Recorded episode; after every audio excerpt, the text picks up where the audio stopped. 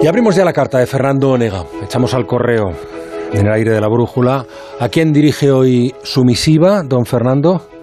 A la protagonista del día, la inflación.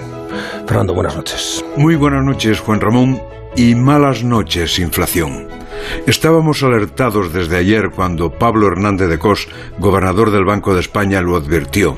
Tu dato iba a ser particularmente negativo y un minuto antes de que empezase a hablar el presidente del gobierno en el Congreso, a esa hora en que nos cuentan el paro, la EPA, el PIB y otros sobresaltos o alegrías económicas, Antonio Machado hubiera escrito, Españolito que vas al mercado, prepara tu corazón, que lo va a dejar helado la cifra de la inflación.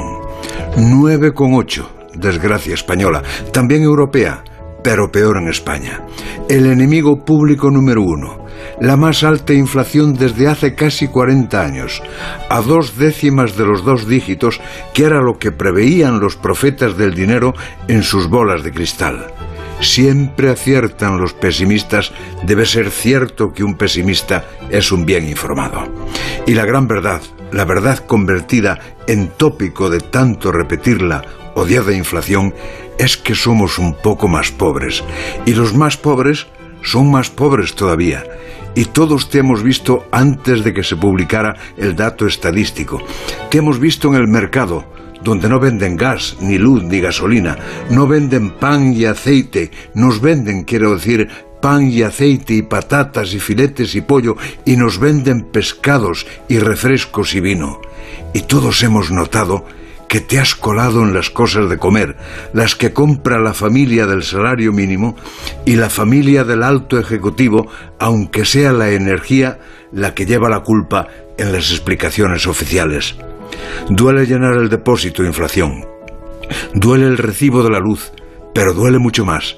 La señora que ves en la caja del supermercado contando las monedas y tiene que dejar el tomate que creía que había comprado y no tiene monedas suficientes. Yo creo, inflación, que has subido tan alto que ya no tienes más remedio que bajar.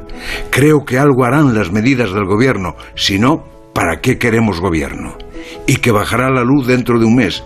Y si también bajan el gas a la fuerza, a lo mejor desciende el peligro de romper la paz social, porque los salarios o se quedan muy atrás o no hay empresa que resista una subida como la subida de los precios.